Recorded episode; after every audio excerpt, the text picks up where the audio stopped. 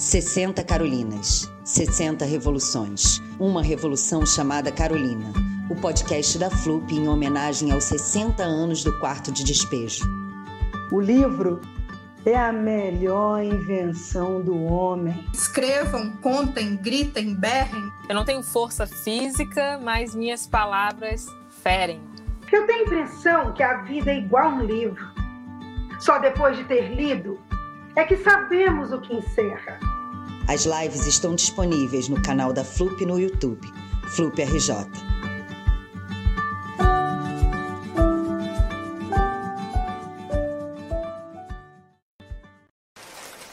Quatro de agosto. Amanheceu chovendo. Eu fiz café e mandei João comprar 15 cruzeiros de pão. Emprestei 15 para o Adalberto. Não carreguei água, já enjoei de ficar naquela fila desgraçada. Deixei a Vera deitada, estava chovendo uma chuva miudinha e fria. Eu achei um par de sapatos no lixo e estou usando. Quando eu ia catar papel, a dona Esmeralda pediu-me vinte emprestado. Dei-lhe trinta cruzeiros porque ela tem sete filhos e o esposo está no Juqueri. Saí e fui no roteiro habitual. Fui catando papel, ferros e estopas. Encontrei um cego. Há quantos anos perdeste a vista? Dez anos. Achou ruim? Não, porque tudo que Deus faz é bom. Qual foi a causa da perda visual? Fraqueza. E não teve possibilidade de cura? Não, só se fizer transplantação, mas é preciso encontrar quem me dê os olhos. Então o senhor já viu o sol, as flores e o céu cheio de estrelas? Já vi, graças a Deus.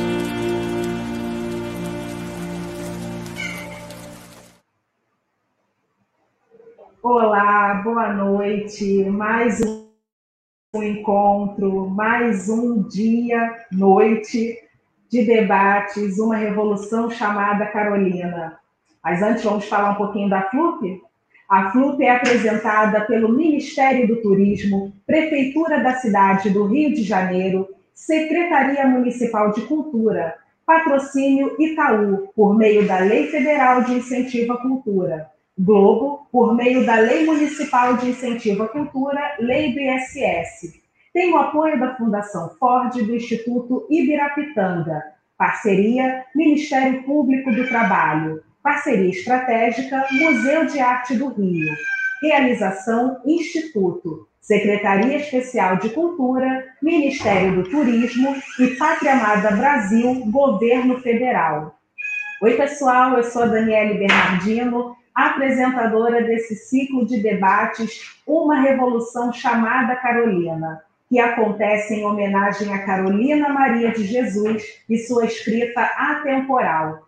As mesas estão rolando desde maio, todas as terças, às 19 horas, no YouTube e no Facebook da FLUP. A viagem tem sido longa, mas todos nós temos saído revigorados desses debates sobre a vida e a obra da primeira mulher preta a, trazer, a fazer sucesso mundial com o livro. E o painel de hoje será sobre a solidão da mulher negra, do seu conceito clássico às novas ramificações dessa vivência. Quando pensamos nessa solidão, de imediato vem à cabeça a figura da mãe solo que cuida dos filhos, ou da avó que abdica de todos os prazeres para cuidar da prole. Porém, mesmo quando falamos de mulheres negras com a sua vida afetiva resolvida, trazemos conosco uma dor narcísica inerente à nossa própria existência. Vilma Piedade cunhou essa dor de dororidade.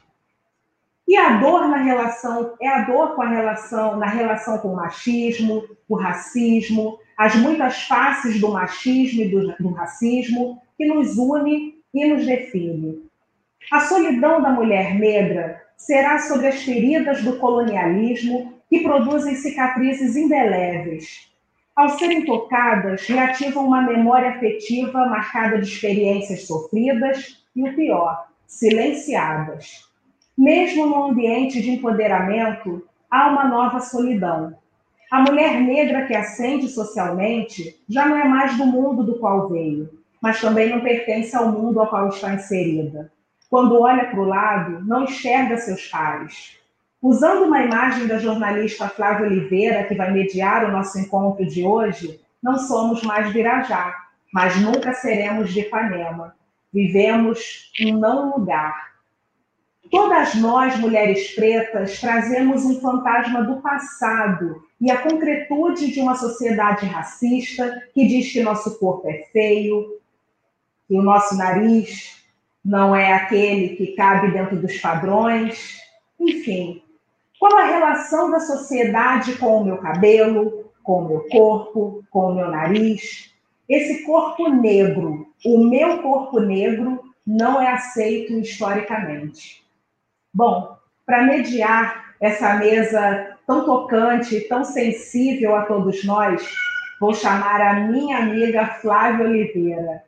Ela que já tem um número de participações recorde na CLUP. Essa amiga querida que está conosco desde 2013, na edição de Vigário Geral. Ela é comentarista dos telejornais Estúdio I, edição das 18 na Globo News, está na CBN, no jornal da CBN. Ela que deve ter começado a trabalhar na barriga da mãe, porque conta 27 anos de experiência no jornalismo diário, na cobertura de economia, indicadores sociais, empreendedorismo, segurança pública, desigualdades de gênero e raça. Ela tem esse currículo maravilhoso, mas eu acho que a maior qualidade dela é ser minha amiga. Querida, bem-vinda.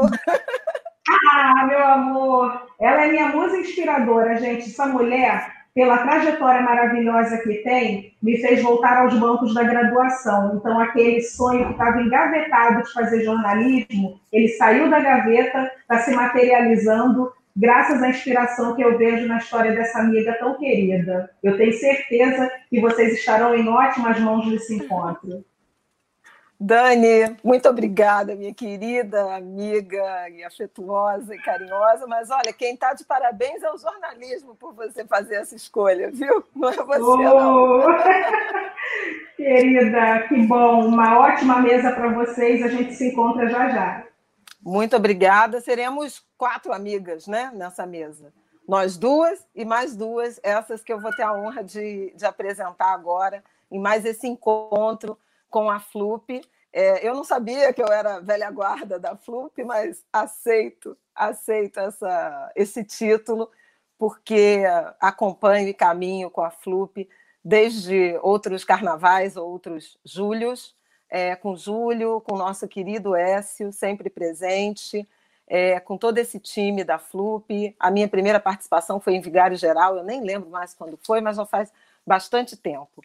Mas uma honra para mim é, participar de mais essa mesa, de mais esse encontro, dessa edição tão especial da FLUP, né? a FLUP virtual, digital 2020, é, esse evento tão relevante que não esmoreceu, que se é, adequou a esses tempos de isolamento social e que com ele cresceu, né? porque é uma edição nacional com participação é, de mulheres do Brasil inteiro, mestres, doutoras. Então, é absolutamente pedagógica e inspiradora essa edição da FLUP, e eu tenho muita honra de é, apresentar, mediar esse painel online a Solidão da Mulher Negra, que, como Dani falou, é, tratará de outras dimensões além uh, da questão conjugal. E, e aí eu vou apresentar as nossas convidadas dessa noite. Na sequência, a gente vai ter uma primeira rodada de considerações, de reflexões iniciais, de mais ou menos uh, 15 minutos, uh, 7 minutos aproximadamente para cada uma das nossas debatedoras. Vamos debatendo e, por favor, vocês podem participar pelo chat, mandando perguntas, mandando comentários. Nossa equipe estará atenta às intervenções e elas vão aparecer na nossa tela ou é, através das perguntas que eu vou apresentar para as nossas convidadas. Então, sem mais, já me alonguei, é, eu queria apresentar primeiro Jurema Werneck. Jurema, Jurema Werneck, ativista negra, médica pela Faculdade de Medicina da UF, doutora em Comunicação e Cultura pela UFRJ. Ela tem longa trajetória no movimento de saúde da população negra e dos direitos humanos. É fundadora da ONG Crioula, com Lúcia Xavier, desde 1992, dedicada à garantia dos direitos das mulheres negras. Jurema é, desde 2017, diretora executiva da Anistia Internacional Brasil, uma das mais importantes organizações de direitos humanos do mundo. Ela integra o conselho diretor da Global Fund for Women e preside o conselho de administração do Fundo Brasil de Direitos Humanos. Em 2000, em conjunto com Evelyn White e Maria Luísa Mendonça, organizou o livro Saúde das Mulheres Negras, Nossos Passos Vêm de Longe. Essa frase, quem acompanha, quem conhece Jurema, sabe que é um conceito é, é, tornado referência para todas nós. Jurema também é minha amiga, vou fazer que nem a Dani. Tenho muito orgulho de te encontrar mais uma vez virtualmente e de conduzir esse debate é, tão potente com você, Jurema. Bem-vinda. Obrigada, Flávia. Eu estou orgulhosa da amizade, de poder estar aqui é, no espaço em homenagem a Carolina. É bom estar aqui né, entre amigas, é bom estar aqui. Né? É um jeito de estar junto. É bom estar aqui nesse, né, ainda celebrando seu aniversário já. Ah! Né? Leonina, que acaba de fazer que acaba de fazer aniversário, então ainda estamos, para mim ainda estou em festa no seu aniversário. Então é muito bom estar aqui. Eu estava pensando, só brevemente, estava pensando de como é que eu fui que eu encontrei Carolina. Eu encontrei Carolina criança pela pela voz da minha mãe. Ela falou do livro para mim, ela contou para mim é, que Quarto de Despejo era uma obra muito importante. Eu era pequena. Né? Depois, da outra vez, quando eu vi Carolina de outra forma, eu vi pela voz de Conceição Evaristo falando de Carolina e da gente enxergar as potências de Carolina de outro jeito. Da outra vez que eu vi Carolina, eh, eu vi pela voz de Vera Daisy, narrando histórias da vida da mãe dela. E agora eu estou vendo Carolina pela sua voz, pela voz de Dani e pela voz de Fernanda. Ou seja, eu estou muito bem. Fer muito... Fernanda, que eu vou introduzir agora. Então, segura aí que tem muita Carolina para a gente é, visitar pela quarta ou quinta vez, no, no, no caso, né? Bem-vinda, Jurema. Bom, Fernanda Felisberto é a nossa uh, segunda debatedora, nossa outra convidada dessa noite. Ela é doutora em literatura comparada pela UERJ, professora de literatura brasileira no Departamento de Letras do Instituto Multidisciplinar, no campus Nova Iguaçu, da Universidade Federal Rural do Rio de Janeiro. É tutora no PET Conexões Baixada Fluminense coordenou o módulo 2 do ciclo de seminários Mulheres nas Artes sobre a escritora Conceição Evaristo, já citada há pouco, e, e, e musa permanente da FLUP, uh, no Museu de Arte do Rio no ano passado, e integra o recém-lançado Conselho Editorial para a edição dos manuscritos de Carolina Maria de Jesus, homenageada dessa edição da FLUP pelos 60 anos de Quarto de Despejo, esse livro que é a sua obra mais conhecida e festejada. É, o projeto de edição dos manuscritos é coordenado por Vera Eunice, filha de Carolina, e por Conceição Evaristo.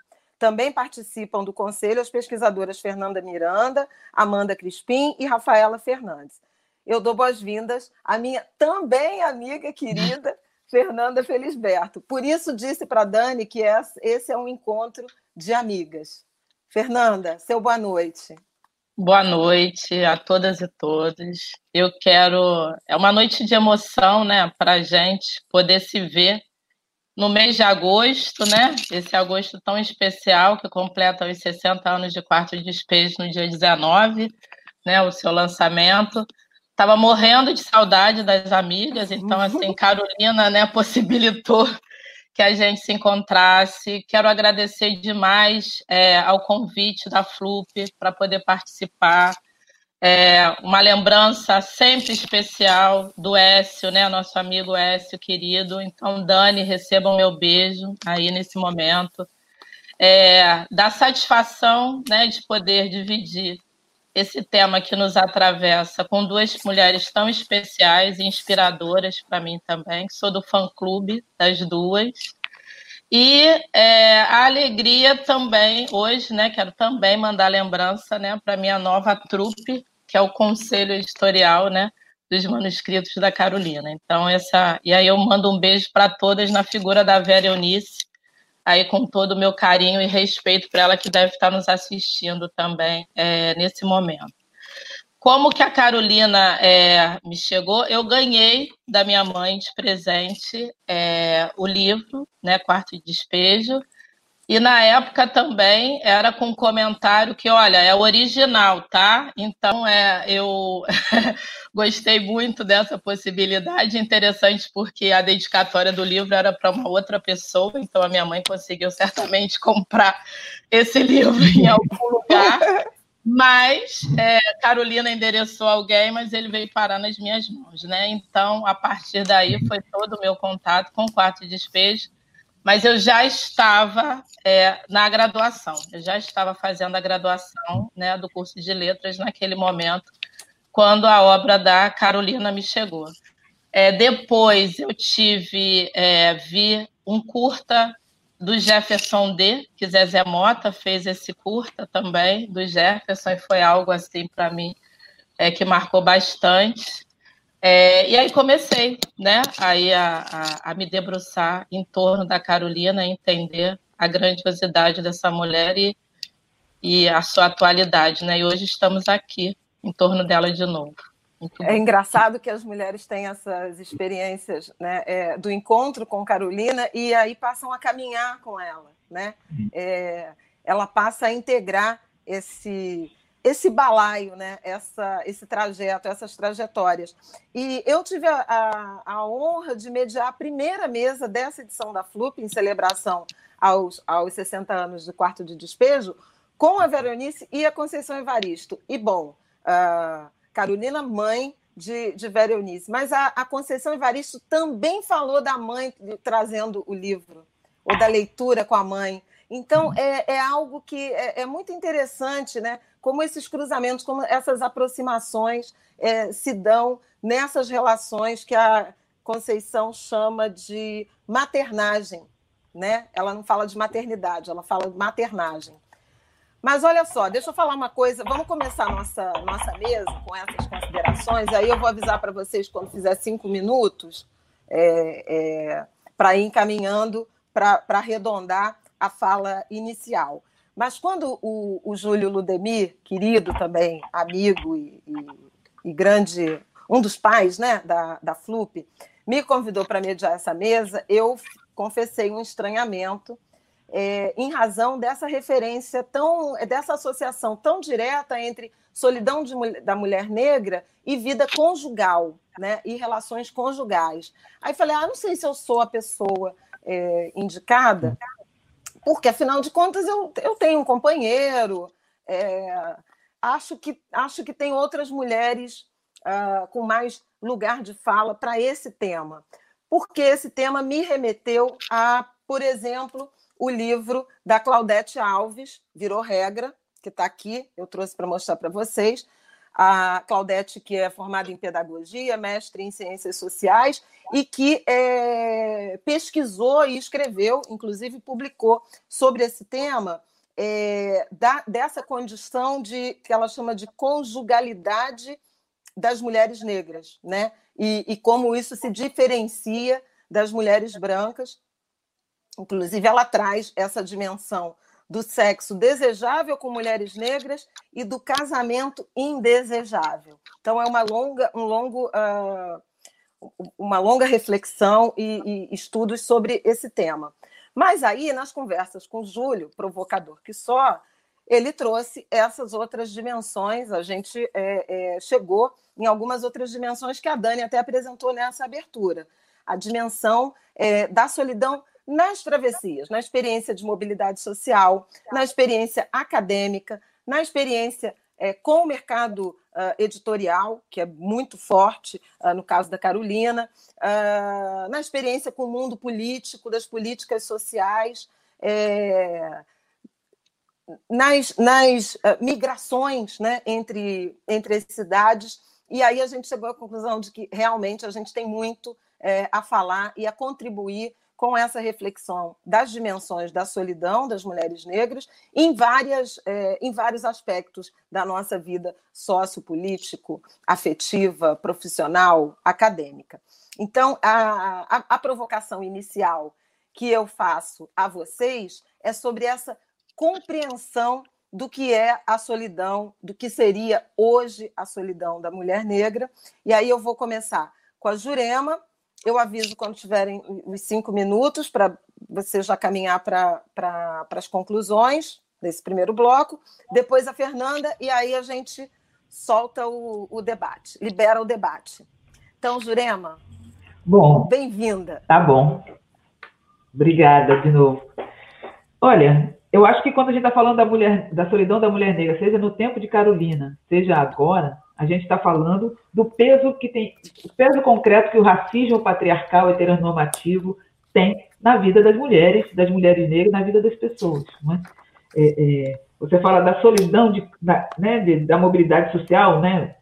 Na classe a raça se realiza, diz, diz é, Stuart Hall, né? A solidão no mercado editorial de não encontrar caminhos ou ter que lutar demais pelo por esse caminho, a solidão política, a solidão da, da movimentação, você diz de migração, o que você está falando é que o racismo é isso, é esse peso compacto, cruel, que coloca sobre os nossos ombros é, um peso gigantesco, uma, uma, um desafio gigantesco. Não é?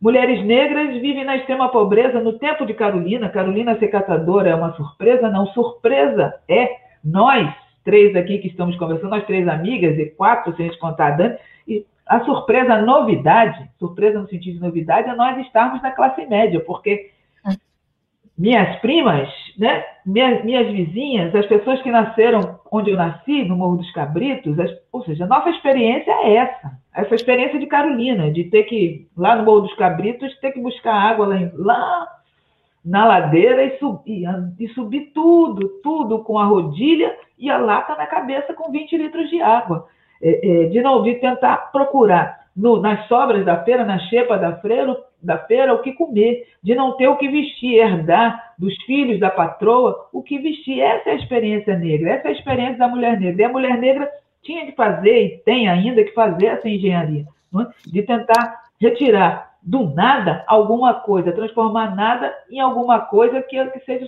que fosse o sustento da vida, seja da própria e seja dos seus filhos, sobrinhos, vizinhos, é, mais velhos. É, é, é, dito que é, é uma solidão. A solidão é essa, né? O peso de estar no mundo, no mundo que é marcado pelo racismo patriarcal heteronormativo e ter que se virar sem o suporte de onde, que deveria vir e não vem. Não é?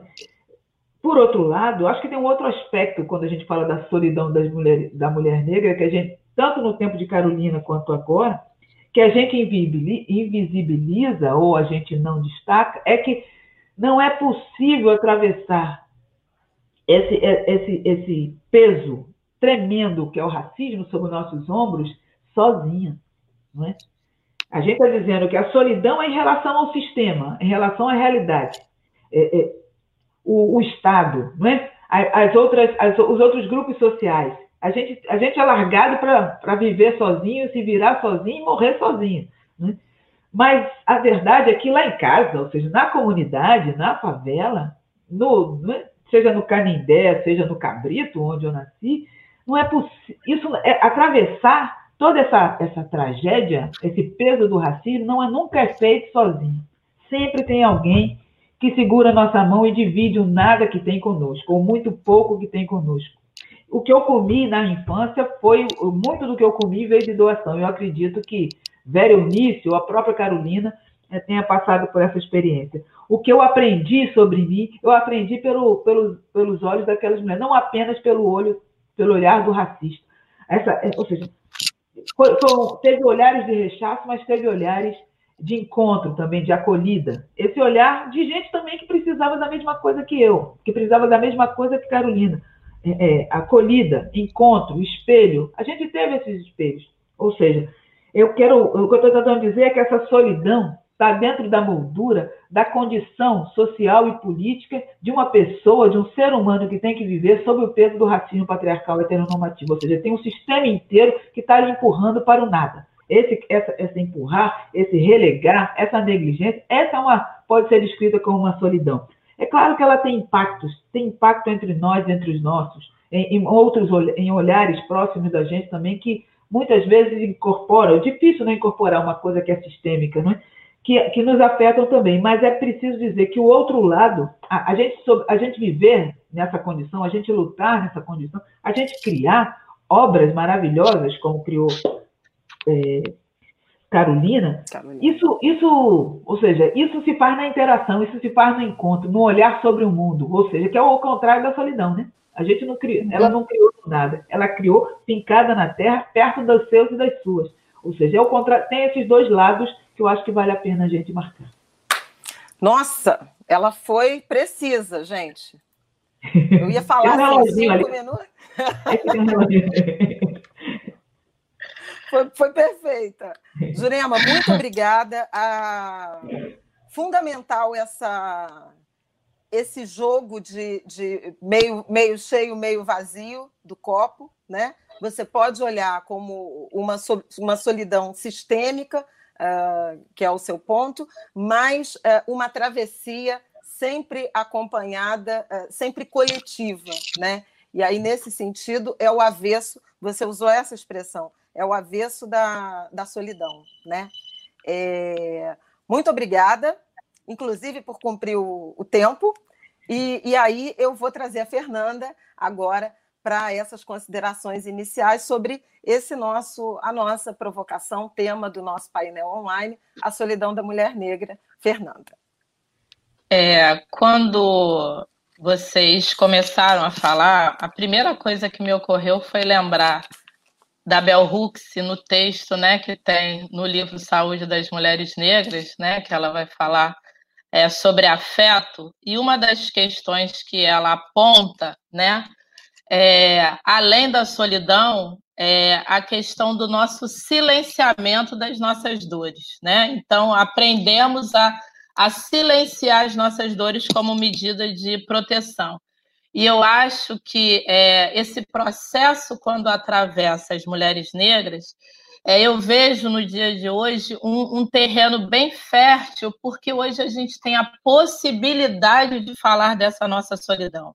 Né? E mais do que isso, é encontrar é, afeto, encontrar braços e mãos para que a gente possa trocar tudo isso. Né? E se eu, e, trazendo isso para o âmbito da universidade, né? Jurema falou aí é, sobre esse racismo sistêmico e pensando um pouco, né? Eu estou pensando um pouco como isso funciona dentro da universidade. Eu acho que hoje é, eu vejo as jovens negras é, enfrentando todo esse processo, mas com algo que é, faz parte da nossa tradição, que é o grupo. É, eu penso na minha época dentro da universidade, é, éramos pouquíssimas dentro da universidade. Eu sei que os números hoje estão longe dos números ideais, mas eu penso que pensar a solidão da mulher negra hoje dentro da universidade, ela já, já aponta como um campo semântico, né? E nesse campo semântico, né, a gente consegue ver é, uma infinidade de caminhos é, em que essas mulheres, né, e essas jovens vêm propondo. É, hoje, é, eu penso, é, quando eu comecei, inclusive, a, a, pensar sobre a Carolina, né, e a Carolina traz esse, esse percurso também, até para a gente pensar esse lugar da solidão das próprias pesquisadoras. No início, é, eu acho que essa obra chega, né, cria né, um momento de contemplação, mas depois você vai é, se envolvendo como pesquisadora nesse processo e de uma maneira um tanto quanto solitária. E hoje em dia, né, a gente consegue perceber é, o volume de jovens né, se debruçando em cima da Carolina e também tendo é, o tema da solidão né, da mulher negra através das lentes da Carolina Maria de Jesus na contemporaneidade. Então, isso daí é uma coisa é, fenomenal. Agora, eu não posso desapartar o peso né, da questão é, é, desse racismo e desse patriarcado é, dentro da nossa própria conjuntura dentro da universidade, né? Que passa pela, pela escolha, né? Dos nossos pares dentro da universidade, da possibilidade de trabalhar os temas que a gente realmente quer, sem passar por filtro dentro da universidade no momento. Então, isso também é, é você é, lutar contra essa solidão acadêmica, que você tem um tema, você tem um desejo de pesquisa, mas não necessariamente você tem um acolhimento. Então, é parte do nosso processo também, é, enfim, é, empurrar daqui, empurrar dali e construir as nossas redes como nós construímos é, para poder ter autonomia, né? Ter autonomia dentro do espaço. Avancei muito? Não, pelo contrário, ainda tem, ainda tem uns minutinhos. Se você quiser complementar, senão a gente já tem, tem Podemos... dois minutos. Dois minutos? Podemos passar, então. Então, então vamos, vamos para o vamos pro, pro debate. É, eu, vou, eu vou continuar com a, com a Fernanda para trazer uma, uma dimensão é, inclusive da história, porque a, tanto a Jurema quanto a Fernanda fizeram referências à realidade é, socioeconômica brasileira que ainda uh, naturaliza né, esse, essa, essa subalternização das mulheres negras na baixa renda, na baixa escolaridade, destituída de, de potência.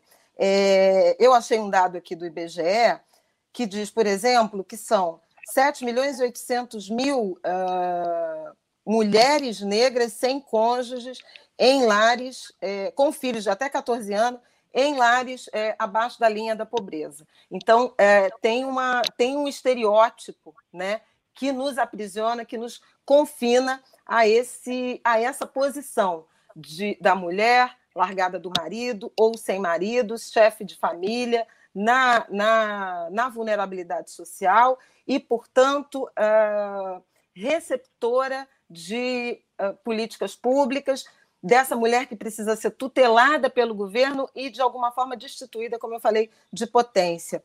63% dos lares, portanto, dois em cada três, é, com renda abaixo da linha da pobreza, que é 5 dólares e meio, são, uh, são chefiados por mulheres negras sem cônjuge. Então, a gente tem, por um lado, uma é, realidade social que é, confirma essa, é, essa vulnerabilidade, mas é a mesma, uh, o mesmo diagnóstico que também nos confina a esse ambiente de carência. E eu acho que a Carolina ela subverte isso, né?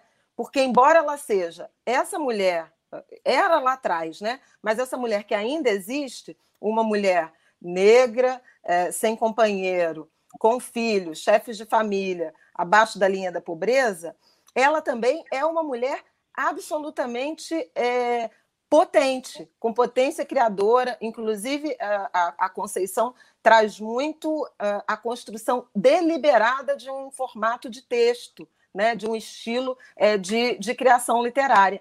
E ainda assim, quando a gente pensa no mercado editorial, e o, o Vitor está nos mostrando aí a, a foto dela autografando, e eu queria lembrar de uma foto icônica dela com a, com a Clarice Lispector, em que ela é tratada como não como uma intelectual, né, como uma autora, mas como uma catadora que escreve. Então, essa dimensão aí da solidão. Eu queria muito ouvir, eh, primeiro a Fernanda, depois a Jurema, é, sobre essa, essa sutileza da verdade socioeconômica, que, ao mesmo tempo que demanda efetivamente atenção e políticas públicas, né, que foi a fala inicial da Jurema em relação a esse abandono é, pelo Estado, é, por outro lado, nos confina a um território é, de carência né, e não de potência.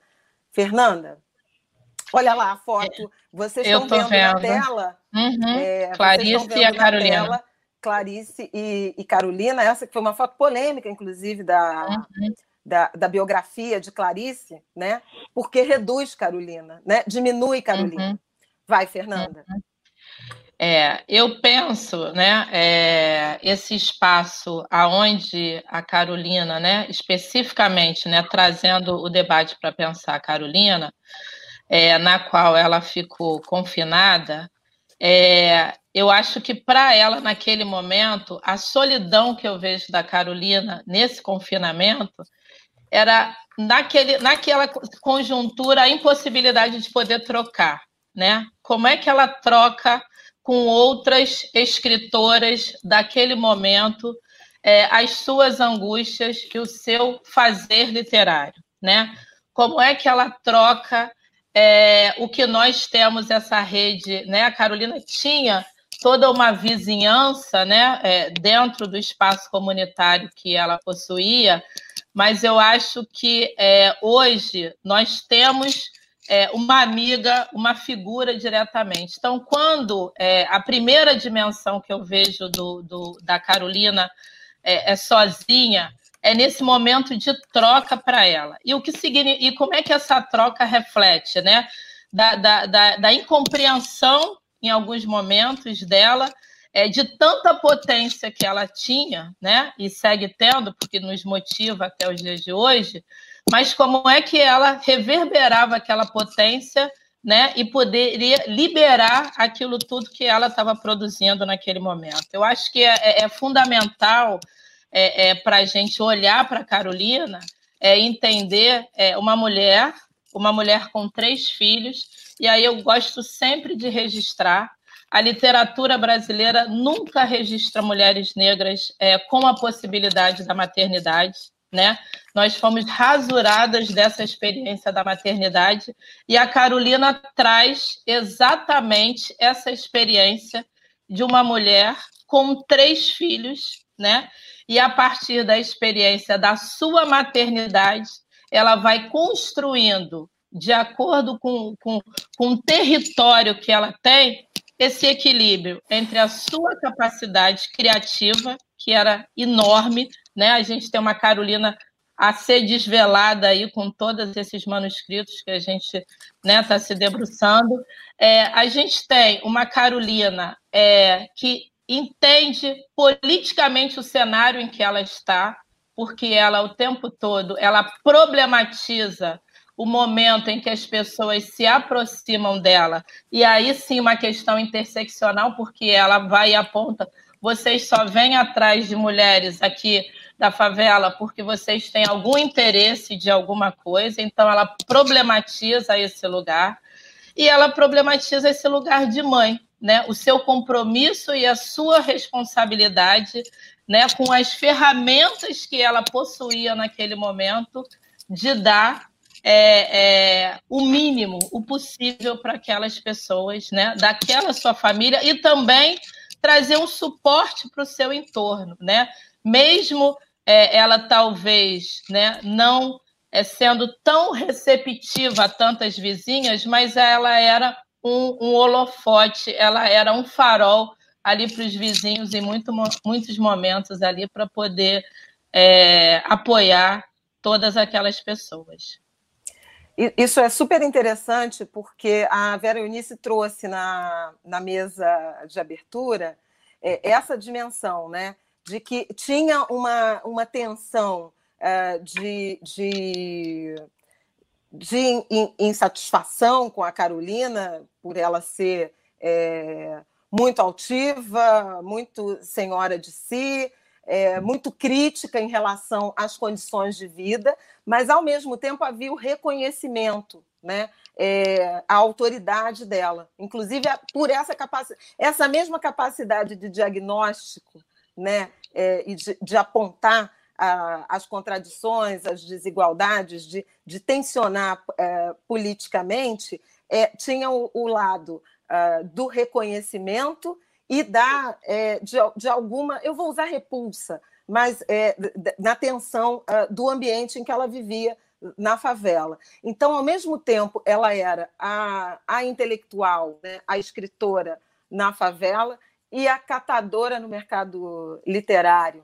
Então, tem uma, uma, uma ligação de um, um não pertencimento, né? É, ou um pertencimento nunca ah, pleno, inteiro, em cada um dos territórios. Mas eu, eu queria. Depois a gente volta a falar disso, Fernanda, mas eu queria ouvir a, a Jurema aí até sobre seu, seu, sua longa experiência, Jurema, com uh, formulação, uh, diagnóstico e, e, luta por direitos né, das mulheres, como é que você vê essa dimensão ainda é, estanque, estereotipada, que aprisiona mulheres negras nesse, nessa dimensão do precário, sem reconhecer a potência, é, a capacidade contida nessas vidas, né? É, como, como é que se lida com isso uh, do ponto de vista uh, do ativismo, né? É, sem, sem deixar de reconhecer que essa é uma realidade socioeconômica brasileira, mas, ao mesmo tempo, uh, garantindo e reconhecendo a potência, a capacidade dessas mulheres é, sem cônjuges, chefes de família que merecem o dobro do auxílio emergencial e merecem mesmo, mas não são só isso. Bom, é, eu acho que a gente, se a gente colocar de volta o racismo patriarcal heteronormativo sobre a mesa, a gente tem que lembrar, é, um racismo, é sistêmico, não é? Então, ele se realiza, para ele operar e, e, conseguir se realizar, eu estou falando, parece uma coisa abstrata, né? São processos de seres humanos, é claro, mas para o racismo patriarcal heteronormativo é, conseguir se realizar, ele, ele, ele recorre a diferentes mecanismos, entre diferentes narrativas sobre é, né, diferentes, narrativas de dominação. As imagens, o que se fala sobre as imagens, o discurso, os diferentes discursos são necessários também, além da violência, além da expropriação, é, é, porque a pobreza não é nada mais nada menos do que expropriação, né? Violenta, né? Cruel. É, ela precisa também do, do, do, da, da, da, dimensão discursiva, das imagens. Essas imagens foram definidas como imagens de controle. Né? Então, é importante, vai ser sempre importante, entre aspas, o racismo vai ser uma ferramenta de, de dominação, a afirmação constante e continuada das mulheres negras como quase um isso, não é? é, é, é mães solteiras e, mãe, e, e, mães solteiras, mulheres sem cônjuge, não é só mulher, não é, não é uma descrição é, isenta de um julgamento moral, né? de um julgamento quase que higienista, no sentido de que ela não tem homem, ela não, não, não conseguiu constituir família, não, não, é, não é capaz né? de, de, de, de, de, ter uma família, entre aspas, normal. E há que se lembrar, se você pensar o regime da escravidão, onde a constituição de, de famílias era possível, mas era bastante eh, exigir, exigir um trabalho gigantesco né, para poder constituir família no regime da escravidão. Ou seja, a experiência de família margarina, família imagem margarina, é uma experiência tão, tão fácil de, de, de se desenvolver sob as regras do racismo patriarcal heteronormativo. Dito isso, não é? é, é a gente vai estar sempre, a gente vai estar sempre jogando ou disputando com essas imagens. A gente vai estar sempre é, é, é, sendo classificadas e aprisionadas nelas e, ao mesmo tempo, rompendo com elas. É, Carolina era mãe de três filhos. Né? Carolina teve seus homens e deixou de tê-los. Né? Carolina era uma mulher que escrevia. Não é? É, Carolina era uma mulher da favela, como muitas, muitas existem, não é? é? Isso são imagens reais. Ela transitava por esses papéis, não é? Porque a, a experiência é, de, de, de, aprofundamento do racismo requer que a gente não seja inteira, requer que a gente seja pedaços de coisa, e geralmente pedaços de coisa que são classificadas como ruins, não é? Mas ela era isso tudo. Primeiro, não é?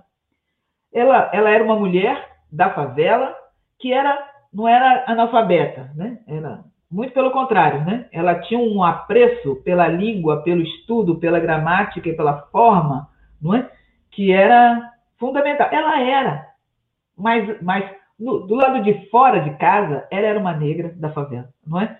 Ela era a mãe desses filhos em que ela apresentou o bom e o ruim da vida, não é? O bom e o ruim. Nós, nós nos falamos aqui que eu conheci Carolina pela minha mãe, Fernanda conheceu Carolina pela mãe dela. Conceição, né, num diálogo com a sua própria mãe. Ou seja, essas, essas mulheres negras da favela, né, ou mulheres negras, elas têm muito, múltiplas potencialidades que não, não se realizam, não, não, não é possível realizá-las enquanto o racismo não for destruído. Essa é a parte dolorosa da história, essa parte ruim, essa é a parte que a gente fala, puxa, não tem reparação possível. Não, não tem. Não tem, enquanto racismo. A única reparação é acabar com o racismo. Mas, por outro lado, a gente é o que é, então a gente se afirma. A gente se afirma naquele olhar, a gente vai, vai estar sempre circulando entre dois mundos, uma perna em cada mundo. É? É, é, ser mulher, ser negra, ser de favela, ser a maior escritora naquela foto, Carolina e, e, Clarice, e olha que eu gosto muito da literatura de Carolina e gosto muito da, da literatura de Clarice, naquela foto, a grande escritora de renome internacional era Carolina, mas quase todo mundo que olhou para aquela foto pensou o contrário, que era Clarice. Não é? E eu aprendi esse olhar com Conceição Evaristo.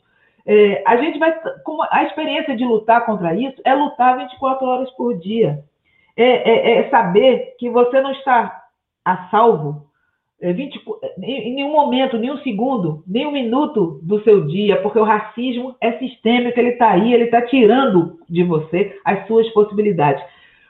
E a gente recompõe. E como é que a gente faz? É como arrumar a casa, né? A gente, a gente diz eu sou, a gente se arruma como pessoa, a gente se arruma como ser humano potente, e o, e a, o racismo sistêmico ele desarruma, e a gente se arruma de novo e ele desarruma. É igual uma casa, a gente arruma a casa da. Né, agora, nessa experiência de home office, a gente vê, a gente arruma a casa. Que é uma coisa que daqui a pouco tudo desmontou. Lutar contra o racismo, viver sendo mulher negra no, no mundo, num país, numa cidade, num estado, num bairro, num lugar onde tem racismo patriarcal heteronormativo, é viver arrumando toda vez essa casa. A gente se arruma como sujeito e o racismo tenta desarrumar. A gente se arruma de novo e o racismo tenta desarrumar. A diferença nessa troca, para a gente não ser aniquilada, é o coletivo. Não é? Fernanda estava falando do coletivo. É em coletivo que a gente troca a energia necessária para a gente poder manter essa roda girando e mudando de patamar. A gente arruma essa casa, mas não é sempre no lugar. A gente põe sempre um tijolo a mais, a gente põe sempre um tijolo a mais. É, é? Quando eu estava na faculdade, era só eu. Quando as alunas de Fernanda estão na faculdade, são várias. São poucas ainda, mas são várias. E, e vão arrumando e, e, botando um tijolo a mais, botando um arranjo a mais, botando uma coisa a mais para a vida. É, é, para a vida é, é, provar que a luta vale a pena. Porque a luta vale a pena. A gente está vendo a imagem da marcha de mulheres negras. Por que, que essas mulheres meu Deus do céu, que nós saímos de casa, nós saímos da, da cama, nós fazemos isso porque, porque a luta muda as coisas. Eu convivi com a minha bisavó, que nasceu em 1888, e as histórias que ela contava para a gente dormir, porque ela contava histórias para a gente dormir, eram histórias da vida de uma mulher negra que saiu expulsa de uma fazenda em Minas Gerais, fazenda que era do pai dela, um homem branco, porque tinha foram expulsos porque a família dele era contra o fato dela ter, ele ter casado com uma escrava da fazenda. Ela, apesar de ela ter nascido em 88, a lei do ventre livre já ser um fato, outras leis já tiver, terem acontecido, a minha tataravó ainda era escrava. E foram expulsos e chegaram no Rio de Janeiro sem nada. Né? Então as histórias eram muito cruéis, muito duras, muito duras. A vida hoje é muito dura. A vida hoje é muito dura. Mas eu sei que o tijolinho, arrumada que a minha bisavó deu, depois arrumada que a minha avó deu, arrumada que a minha mãe deu, me colocou num papel de arrumar numa outra dimensão. Continuo arrumando e eu espero que minhas sobrinhas é, vivam no mundo melhor do que eu vivi quando eu tinha a idade delas. Mas é isso, né? A luta é todo dia. A luta é todo dia, não tem saída, não tem reparação, mas tem saída uma hora, uma hora o racismo acaba. É muito bonita essa imagem que você traz do do, do tijolinho e, e da luta constante e dos avanços a partir da luta, porque é impossível avançar, é, perceber esses avanços é, se imaginando sozinha, né? imaginando a dimensão uh, da solidão absoluta. Então, é por isso que ela precisa é, efetivamente ser relativizada. A gente tem uma pergunta que eu vou apresentar agora, é da Cláudia Lemos, e, e ela pede para vocês é, aí experiências particulares de solidão uh, sentida, dessa, essas dimensões de solidão que vocês uh, perceberam na trajetória de vocês e sobre o lugar do homem negro na solidão da mulher negra. Vou começar pela Fernanda é, e depois a Jurema é, também responde a Cláudia. É, quando eu penso sobre uma experiência né, particular de solidão, ela está muito é, vinculada à minha, à minha trajetória diretamente, porque a minha mãe é filha única, eu sou filha única, é, né, tenho uma filha, então é, eu acho que é, a escola é um lugar que eu tenho uma memória é, de uma solidão é, nesse processo todo escolar, né? Porque foi uma opção da minha mãe, né? Que eu estudasse em colégio particular. Então, eu é, essa trajetória de você ficar no lugar da unidade durante todo esse processo, ela vai é, me acompanhar durante né, toda a minha trajetória escolar e depois na acadêmica é, eu conheci a Conceição Evaristo na PUC, quando eu estava fazendo a graduação e a Conceição entrando para o mestrado. E na época também tinha uma outra aluna negra, a Kátia Santos, a Consolação, mas era, a gente contava, né? Então, eu acho que essa trajetória escolar, né, associada a uma mobilidade social, ela é, fez com que eu construísse mecanismos de atravessar esse processo que a minha filha hoje com 11 anos também numa escola é, particular ela também enfrenta e é, em relação à questão do homem negro e pensar especificamente a solidão é, para mim, a academia nunca foi sinônimo de afetividade. Eu não tenho é, memória nem registro é, de nenhum companheiro acadêmico que eu tenha tido durante o período que eu fiz a minha graduação, né? Mestrado menos e, e no doutorado eu já, aí eu já estava é, é, casada. Mas eu, a academia nunca, é, na minha trajetória, foi sinônimo de afetividade. Eu nunca foi um lugar possível para eu encontrar é, um companheiro, encontrar uma relação afetiva. A academia nunca me, me colocou isso. Você acha que essa, antes de eu passar para a Jurema, você acha que essa dimensão, por exemplo, é, da, da, afetividade eh, na academia, com, com esse aumento da presença negra, mudou? Eu, como observadora eu, agora? Como observadora, eu acho que mudou. Como observadora, eu venho vendo é, casais é, héteros e casais homoafetivos dentro da universidade. Então, eu acho que essa essa esse a ideia do grupo vem possibilitado que as pessoas pudessem ter uma vivência é, do afeto associado à experiência na academia. Não foi a, a experiência que eu tive. Não foi. Porque essa experiência. Jurema, já vou passar para você, mas fiquei muito curiosa aqui dessa, desse ponto da Fernanda. Quero puxar só mais um pouquinho porque é, tem uma dimensão aí da solidão é, a partir da origem. Não sei se essa, é, talvez essa não tenha sido, não, talvez tenha sido sim a, a, a sua experiência de é, fazer essa mobilidade educacional e não encontrar esses pares. Estou falando do, do, da desigualdade educacional entre os uhum. próprios é, negros e negras. Né? E, e, a partir daí isso ser uma dimensão da solidão, uma barreira a romper é, esse estigma da solidão, porque é, você fica, no meu caso, vinha do subúrbio, você fica é, de alguma forma é, a pessoa que já não é mais daquele lugar porque já já está na faculdade, já está em outro já está em outro ambiente e aí é esse não pertencimento mesmo, uh, do ponto de origem, onde você poderia ter o, o encontro afetivo, mas o gap é, do acesso à educação ele afasta, e do outro lado, é, o racismo, né? É, que opera é, objetivamente em relação a, a, a afastar o, a ideia de romance, a, a Claudete fala disso, né? Do, do, príncipe encantado, da princesa encantada, né? Não ser. É, a gente, mulher negra, não é a princesa encantada, ela escreve isso. Não é a princesa encantada de príncipe nenhum, né? É, e a gente precisa aprender a lidar com isso e se enxergar princesa. Se o príncipe não vê, azar dele, príncipe e outras é, princesas, né? Perderam, perderam, Perderam muito, né, amigos? amigos e amigas.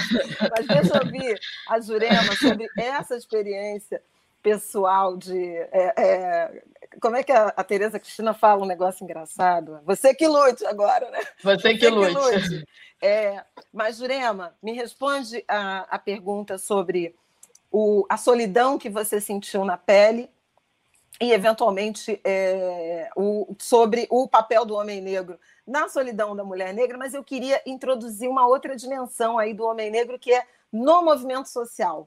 Como era um, um ambiente essencialmente masculino e como mulheres negras em grupo adentraram e, e assumiram, inclusive, um protagonismo. A gente acabou de ver as imagens da marcha.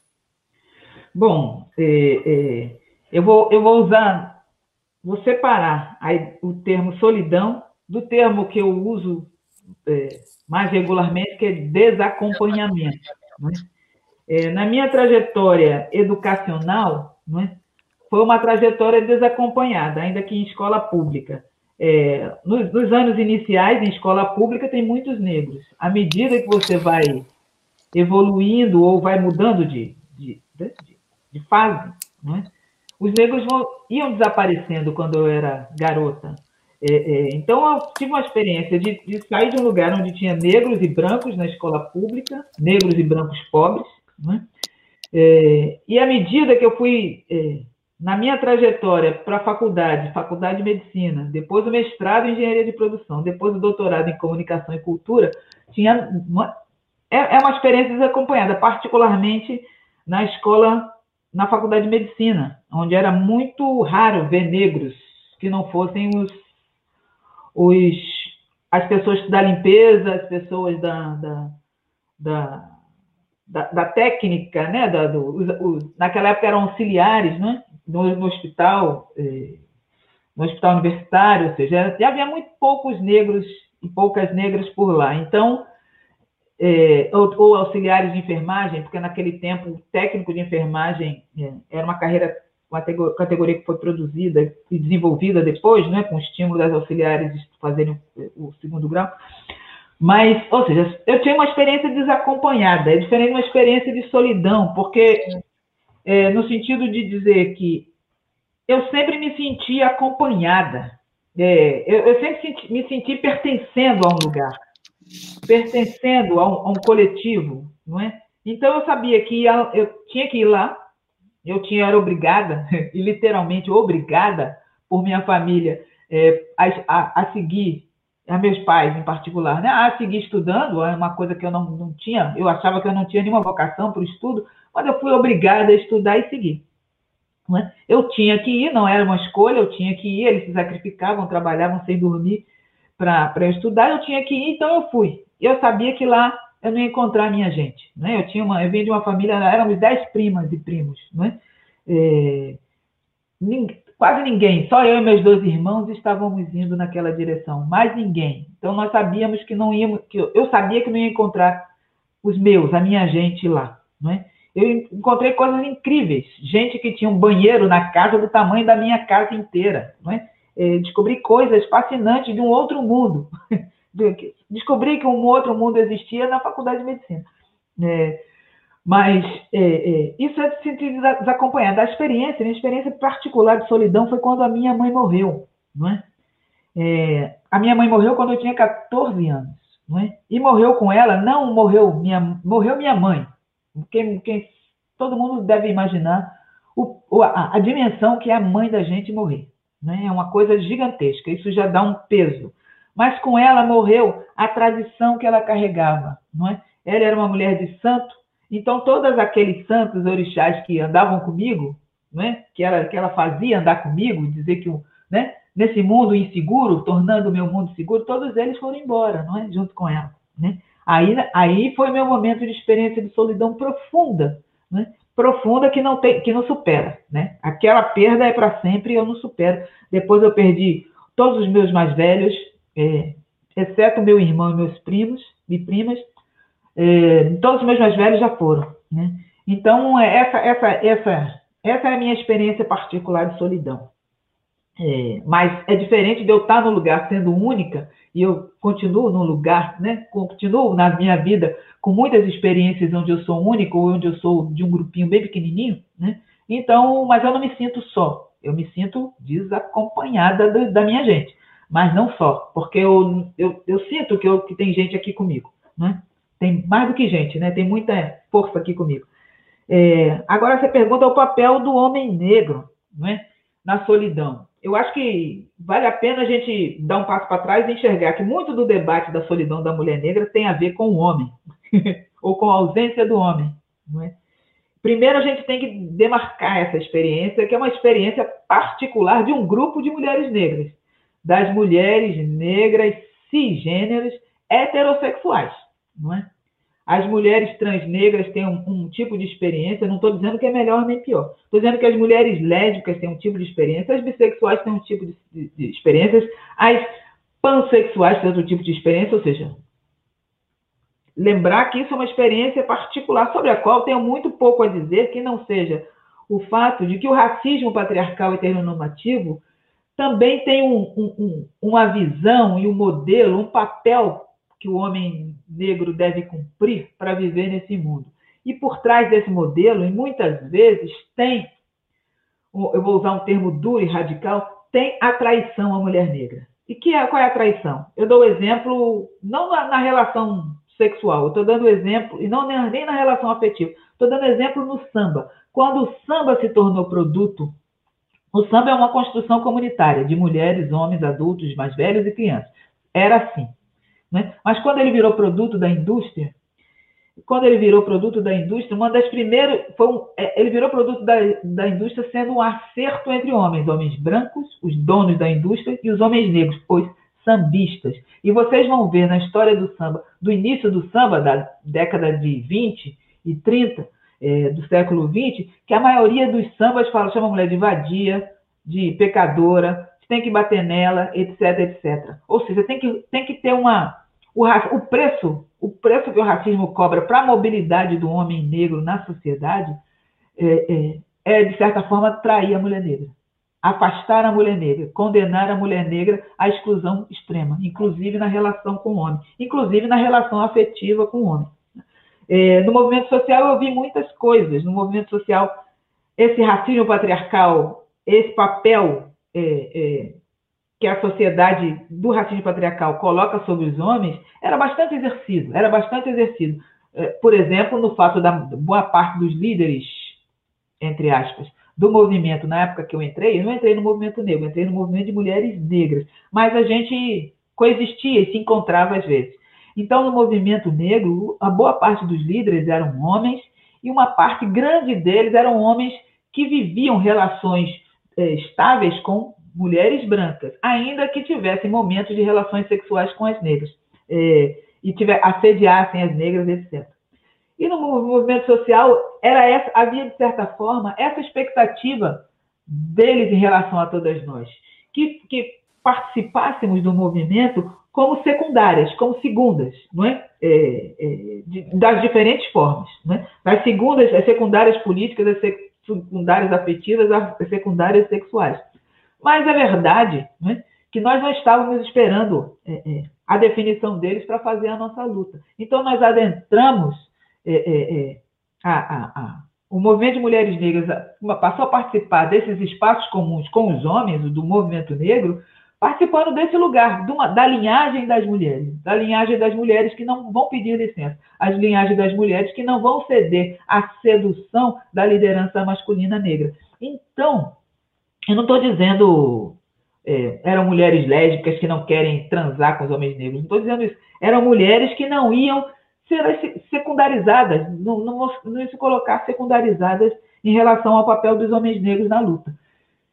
É, e isso significou, isso significou que nós fomos fazendo o nosso trabalho. Não era em relação a eles, nem era contra eles, nem a favor deles. Era só o nosso trabalho. E culminou, culminou de quando a gente fala movimento negro nesse século XXI. A gente, quando a gente fala de movimento negro, a gente fala de, basicamente de movimento de mulheres negras, não é? É, é porque, na verdade, esse, esse, esse a, toda a reflexão que nós fizemos em relação ao nosso lugar de mulheres negras e o papel das mulheres negras no, no racismo, sobre o racismo patriarcal heteronormativo, isso foi benéfico para a nossa trajetória. No entanto, isso não foi. Os homens não, não, não aprenderam a fazer o mesmo, né? ou não fizeram o mesmo. E foram ficando, e foram ficando. Da mesma forma, né? estão lá. Né? É, é, estão lá, estão esperando a gente buscá-los, né? Assim, não, e não vai acontecer. e não vai acontecer. Isso não é um demérito. Isso é, um, é, é, uma necessidade que a luta contra o racismo coloca deles também romperem com aqueles papéis. E que tem a gente como segundas, secundárias. Percebe? Se eles não romperem, eles vão ficar onde estão. Nós rompemos. Nós rompemos e rompemos muitas vezes. Não estou dizendo que é a minha geração. Né? Lélia Gonzalez, Beatriz Nascimento, Sueli Carneiro, elas fizeram isso também. E as outras que fizeram antes fizeram isso também. Mas eles precisam romper. É, é, é, essa é uma oportunidade. Sempre foi uma oportunidade. Mas é preciso romper, senão fica lá. Fica lá. E, e a, a luta continua, né? A gente vai seguindo. Eu já parei. Eu extrapolei. Você tá muda. Você tá muda, Flávia. Eu tô muda? Ah, agora, agora voltei, né? Voltei. Foi Vitor, sabe? Vitor que está me silenciando. é, tem mais uma pergunta que eu vou. É, queria o comentário da, da Fernanda, mas me senti é, provocada, Fernanda Mota, a responder. É esse gap mencionado por a gente é, da solidão, por exemplo, acadêmica, ela diz, que nos faz estar mais próximos de pessoas brancas e, portanto, de parceiros brancos. É, eu posso re responder da minha experiência, né, de maridos brancos. É, é, mas também pode ter uma dimensão da solidão é, de aceitar o amor que se apresenta. Isso é bem profundo, tá, gente? Muito pessoal, ah, muito profundo. Claro que, é, objetivamente, você tem uma, uma possibilidade de é, convivência que te leva a relacionamentos afetivos, mas é, poderia também ser uma escolha. Vou ficar sozinha em vez de casar com um homem branco é, eu escolhi casar com um homem branco. Então, tem é, também uma, uma questão do amor que nos é oferecido e de que forma que você lida com ele. É, é uma experiência muito pessoal, mas acho que essas dimensões elas vão se cruzando. Então, Fernanda, que perguntou, não tem a resposta única, mas eu queria ouvir é, a Fernanda antes de passar para a próxima pergunta. É, olha só, eu não tenho essa experiência né, do relacionamento é, especificamente com pessoas brancas. Eu não tenho essa experiência do relacionamento interracial. É, interracial. Eu não tenho essa, essa experiência. Agora, é, eu não posso também, é, é, é enfim, é, pontuar que é uma, uma escolha consciente no sentido, bom, não vou ficar sozinha vou negociar tal coisa, ou não vou ficar sozinho, vou negociar o que está posto para mim nesse momento, né? Se a gente traz para a quarto de despejo, é, a Carolina faz, né? É, pegando aí o gancho da Jurema que a gente já estava esperando ela falar sobre desacompanhamento, né? Que a gente estava conversando no sábado, e louca que ela falasse logo para a gente poder falar eu acho que a Carolina ela negociou os desacompanhamentos dela também, porque é, hoje é, eu não quero abrir a porta para um certo alguém, hoje eu quero escrever, entendeu? Hoje eu não quero falar com esse português porque eles distratam as mulheres. É, hoje eu quero, hoje eu vou me arrumar e vou tomar um banho porque um certo alguém vai chegar então, é, eu acho que é, é, trazer a dimensão do desacompanhar versus solidão, eu acho que é algo que, é, é, de certa maneira, nos dá caminhos para a gente poder é, pensar nas escolhas, né? O que que, em, que, em que momento eu estou negociando a minha escolha e em que momento eu estou optando em ficar sozinha, né? A Jurema traz uma dimensão da solidão a partir da perda da mãe, que é, é, é uma, é uma esfera é, é, é, de uma dor única e própria. Agora, você pensar é, nessa sua opção consciente, eu acho que isso passa uma vez mais pela força das mulheres e a possibilidade de escolha e não aceitar somente o que está posto ou o que está franqueado ali naquele momento. E, E uma vez mais a Carolina é absolutamente atual, porque o tempo todo é, em quarto de despejo ela vai tratando e construindo os caminhos da sua do seu desacompanhamento, né? Em que momento ela quer estar acompanhada, em que seja dos vizinhos, né? Em que momento ela quer estar acompanhada é, naquele naquele momento dos filhos, em que momento ela quer estar acompanhada de um certo alguém, né? Como ela coloca sempre de de um certo alguém e essa autonomia da escolha. Eu acho que Pensar o desacompanhamento isso... traz autonomia. Isso é fundamental, essa, essa dimensão da, da, de pensar, da autonomia do desacompanhamento, né? ou, ou, ou é, essa autonomia da escolha, porque é sobre querer estar ou não querer estar sozinha e precisar ou não precisar. Né?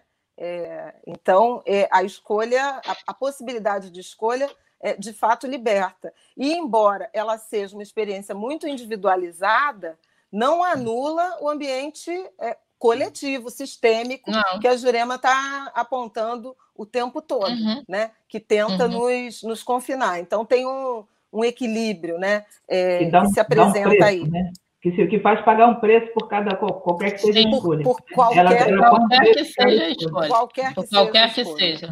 Qualquer que seja a escolha. É, eu queria perguntar uma. A, a Jurema falou alguma coisa em algum momento aí, você falou da pandemia. E, e eu queria muito que você dissesse: pandemia agravou percepções de solidão, estágios de solidão? Não sei dizer, Flávia.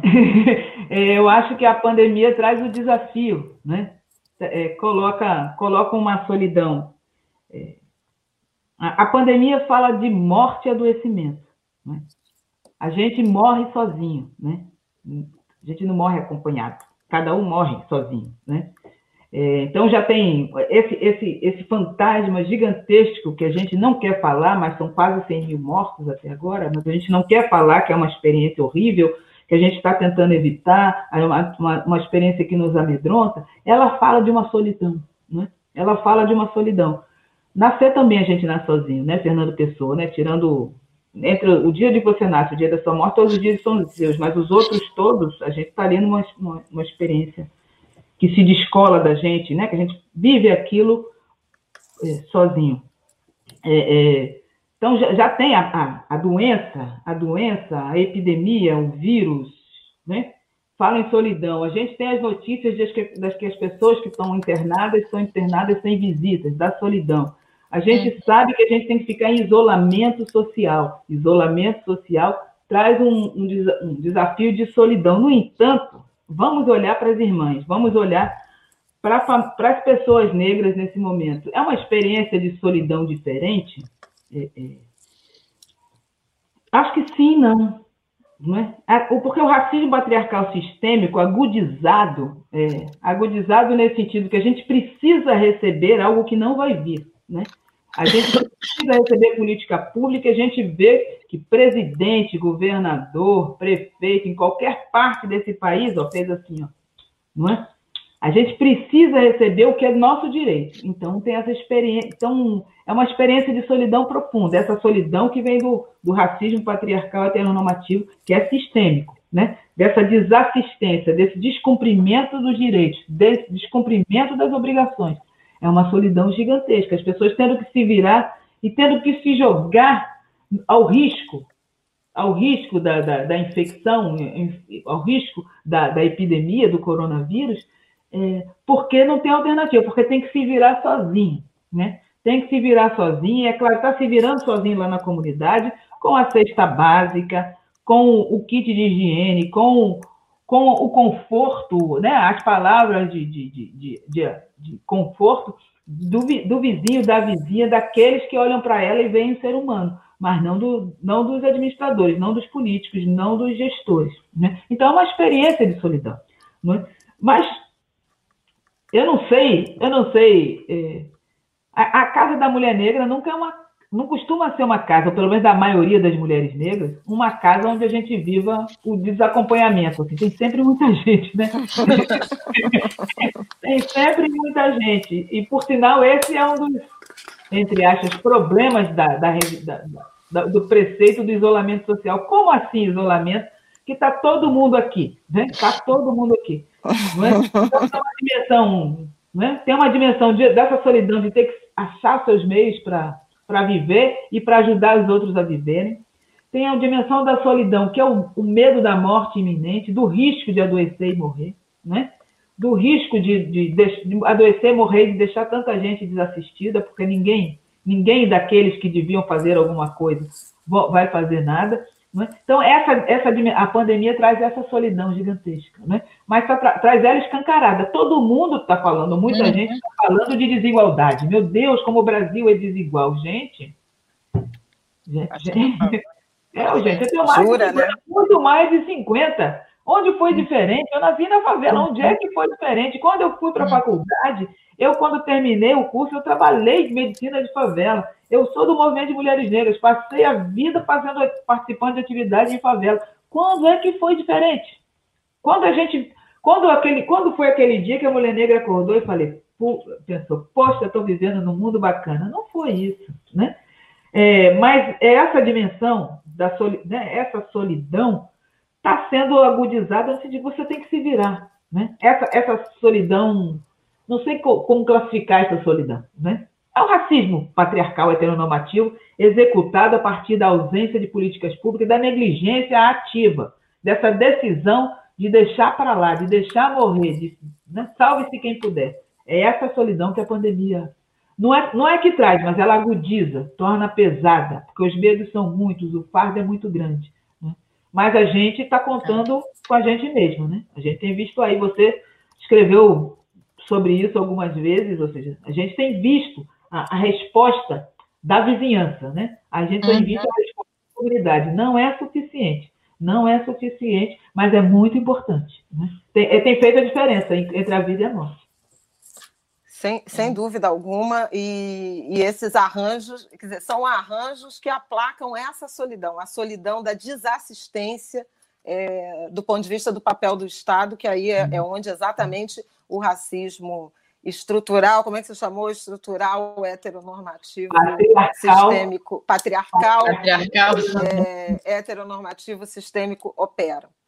Fernanda, eu queria te ouvir sobre a mesma pergunta em relação à, à pandemia e é, dimensões ou alcance de solidão, mas a partir da experiência no mundo acadêmico, porque uhum. da universidade porque está muito traumático e tem muita gente, uhum. inclusive, apartada, né? Apartada não apenas uhum. da experiência coletiva uh, da, da, da, da, educação, né? da experiência uh, universitária, mas sem conseguir acessar é, o modo virtual, né?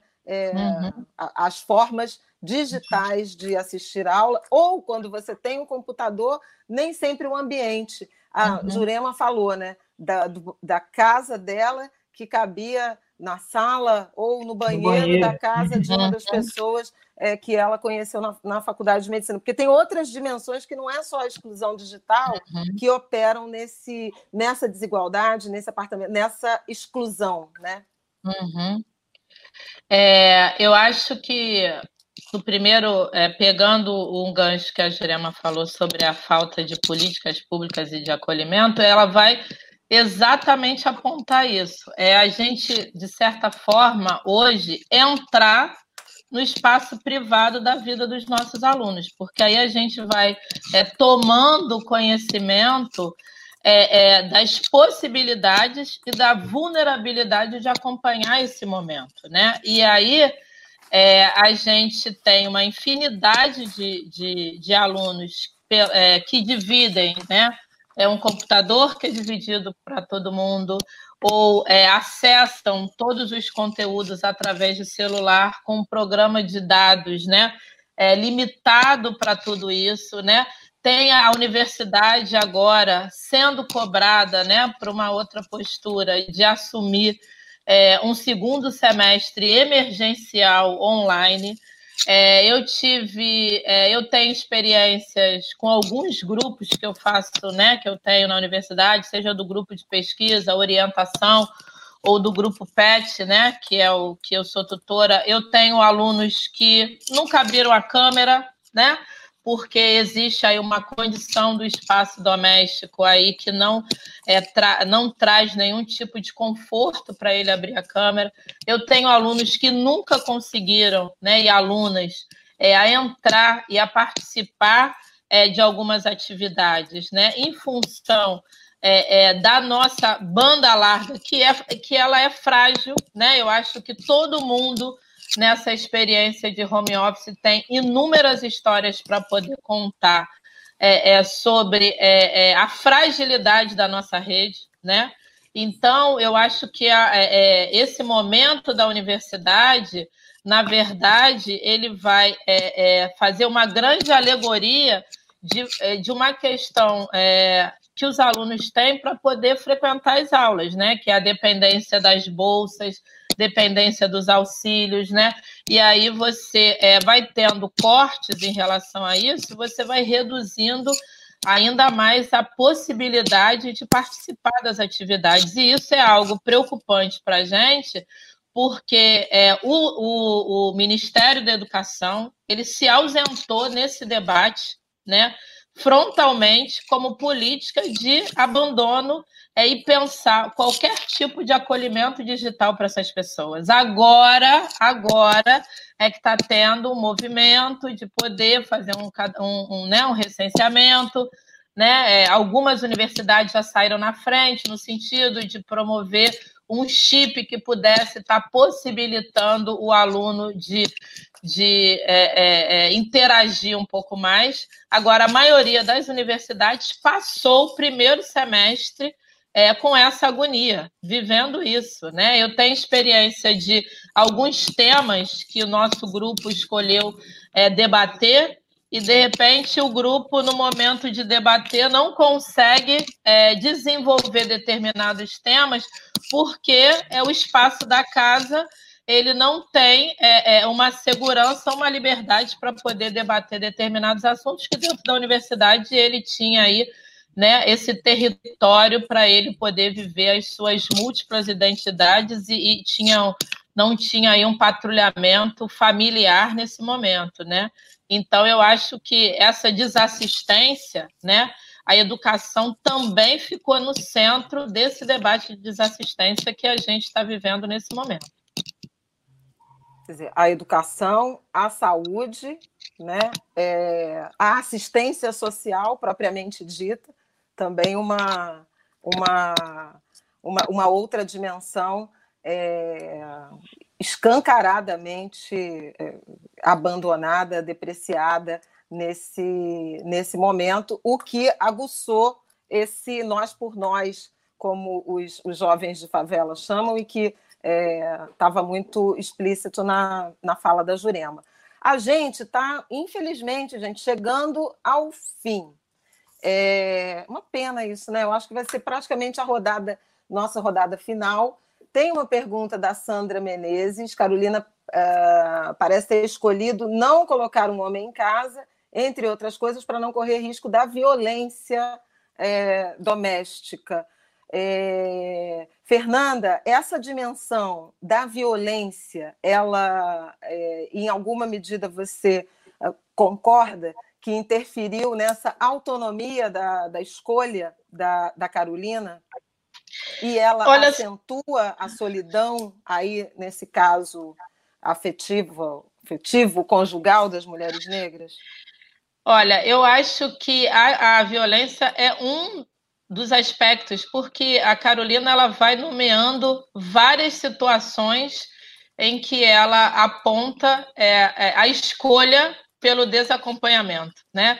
Então, é, eu não quero um homem dentro de casa que vá beber, que fique bebendo pinga.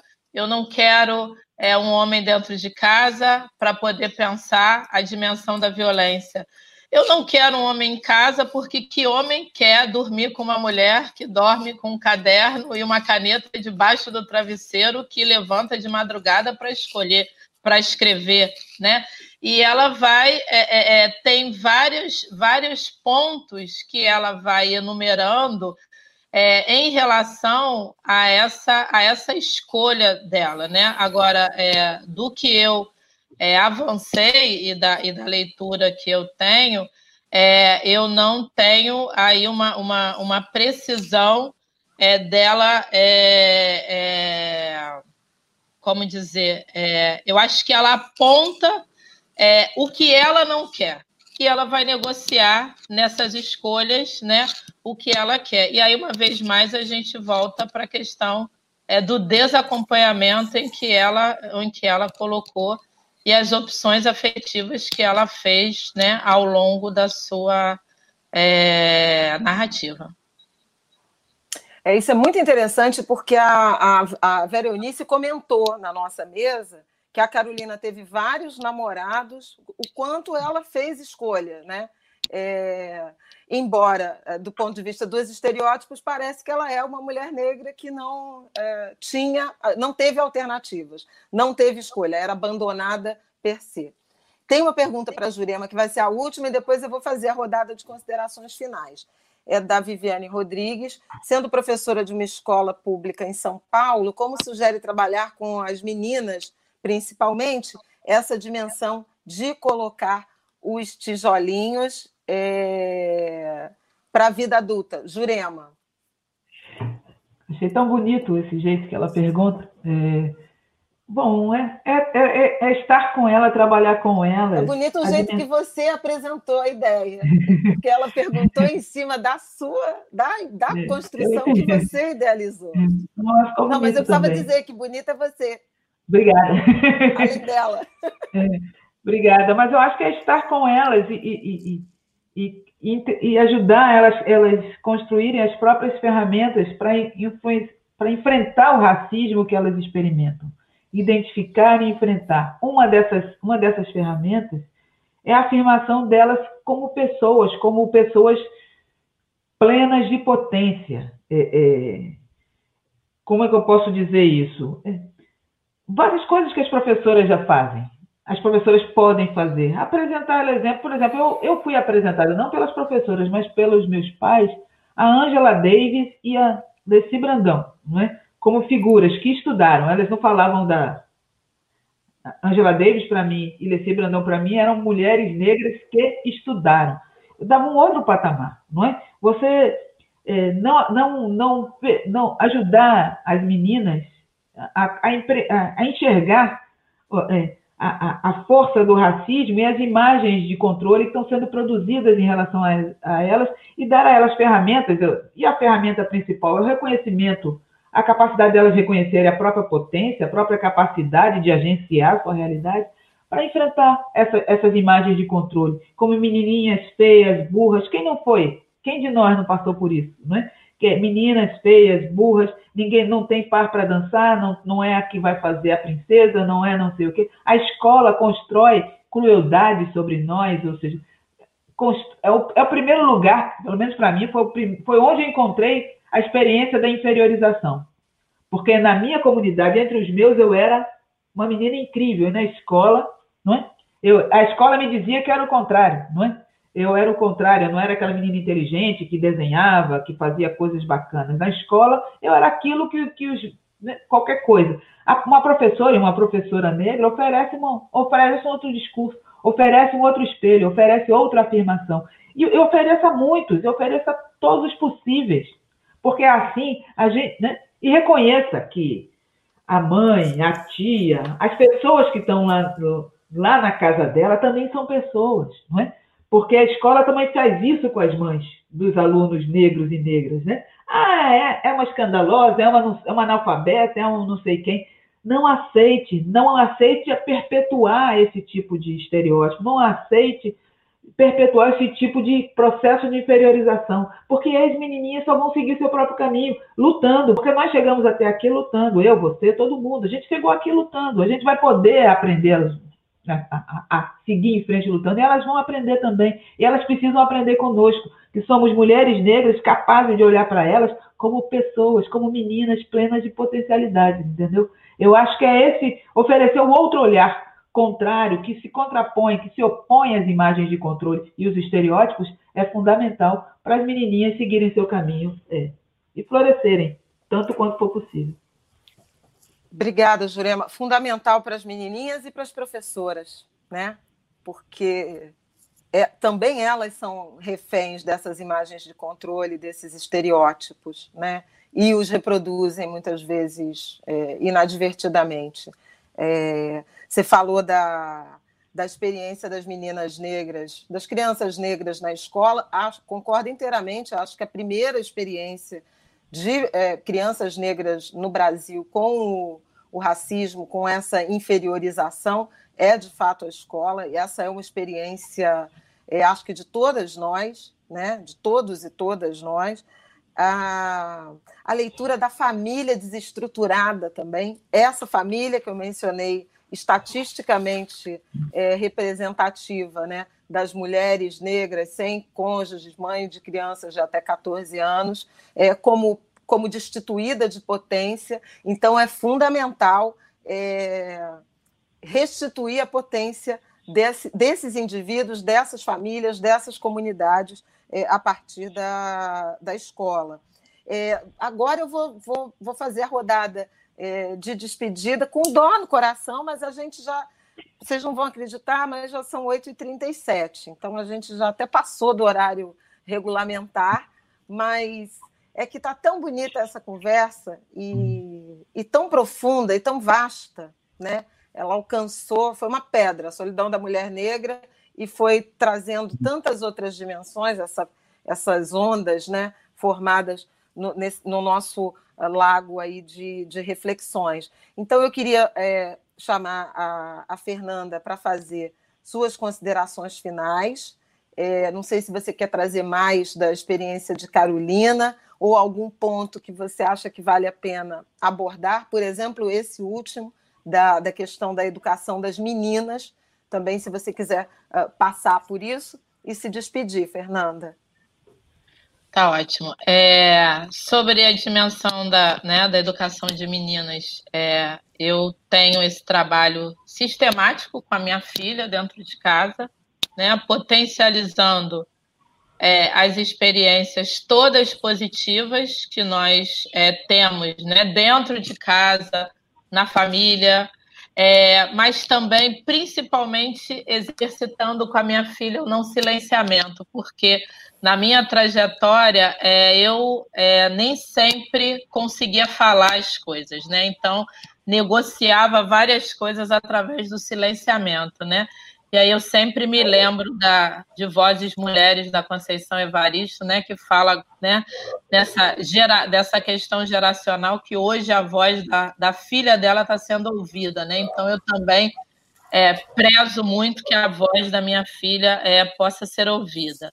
E é, para poder fazer a minha consideração final e pensando é, na dimensão da solidão e esse momento que nós estamos vivendo, é, apesar de toda a solidão né, que Carolina vivenciou na sua condição de escritora negra, é, tentando né, é, é, é, se impor a partir daquele desejo de ficcionalizar, de escrever poesia, de escrever peças de teatro, é, tudo isso, e ela vivenciou uma solidão. Eu acho que hoje é, é, o conjunto de pesquisadoras e pesquisadores que estão aí se debruçando sobre a obra da Carolina, e agora a experiência de um conselho editorial é, para poder se debruçar em cima dos manuscritos, eu acho que a gente é, oferece e traz para a Vera Eunice a possibilidade dela também estar tá irmanada e acompanhada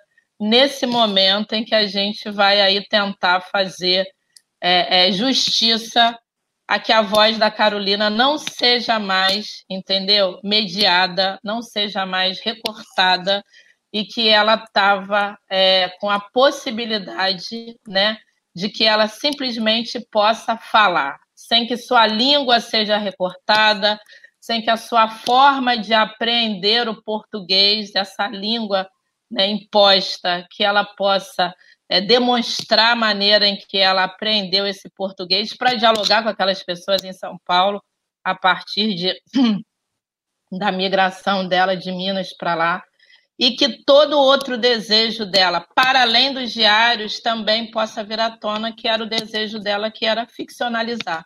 Mas ela só estava, naquele momento, autorizada a ocupar esse lugar da dimensão da precariedade. Né? Então, acho que agora é, é a redenção para que a Vera possa permitir a voz da mãe dela seguir bem.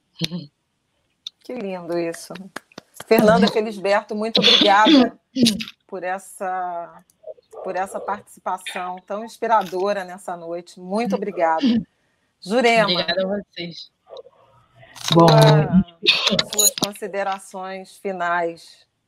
Inspirada pela voz de Fernanda e a sua, Flávia, eu me lembrei de uma outra escritora, é, Toni Morrison, né? no livro Amada, ela fala: Muitos sabiam do que ela era chamada, mas ninguém, em nenhum lugar, dizia seu nome.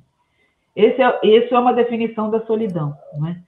É, é, mas, num outro texto, ela, vai, ela descreve a, o, racismo, o impacto do racismo patriarcal na vida das mulheres negras e no final ela vai falando, né, que tem muitas coisas ruins, muitas coisas ruins acontecem, ela vai enumerando algumas e diz, e diz a mim o que interessa são as estratégias para romper com isso. É, eu acho que é, Carolina, né, a, a, a, experiência de Carolina, a, a biografia de Carolina, bem como a pergunta da professora sobre como fazer com as menininhas, é um pouco é, é, fala uma forma de narrar né, as nossas estratégias de romper com isso, né? é contar é, é, o que nós ouvimos, a gente, eu aprendi muito do que eu aprendi, eu aprendi de mulheres negras, desde a minha bisavó que ensinava que violência doméstica não era, aceitável, não era aceitável e ela não fez um manifesto, ela contava de uma vizinha hipotética que o marido era violento, então ela esquentou o azeite no, no fogão e botou no ouvido dele quando ele estava dormindo e pulou o muro e foi embora. É? Isso é uma, é uma é, ela está contando violência? Não, ela está contando estratégias para romper com isso. É? é quando, é, mesmo no, do, quando nos diários de Carolina ela foi contando, né? Hoje eu não vou isso, ela, hoje eu vou fazer isso, hoje eu não vou fazer aquilo. Ela também está narrando estratégias para romper com isso. É, ela está contando que o mundo nos oferece é, forças contrárias extremamente violentas, mas ela está falando de estratégias para romper com isso. Esses encontros, essas conversas entre nós, são estratégias, são formas de narrar estratégias de romper com isso. Eu acho que nesse momento tão turbulento que a gente está vivendo em todas as direções, eu não estou falando só da pandemia, é fundamental que a gente continue contando para as menininhas, para as professoras, para as outras, nossas irmãs, todas as que caminham conosco, as que a gente nem conhece, que a gente continue contando as estratégias que foram vividas por, por todas que vieram antes de nós e por, por essas que estão entre nós para romper com isso. Eu acho que assim, uma hora a gente rompe com isso. Muito obrigada pelo convite.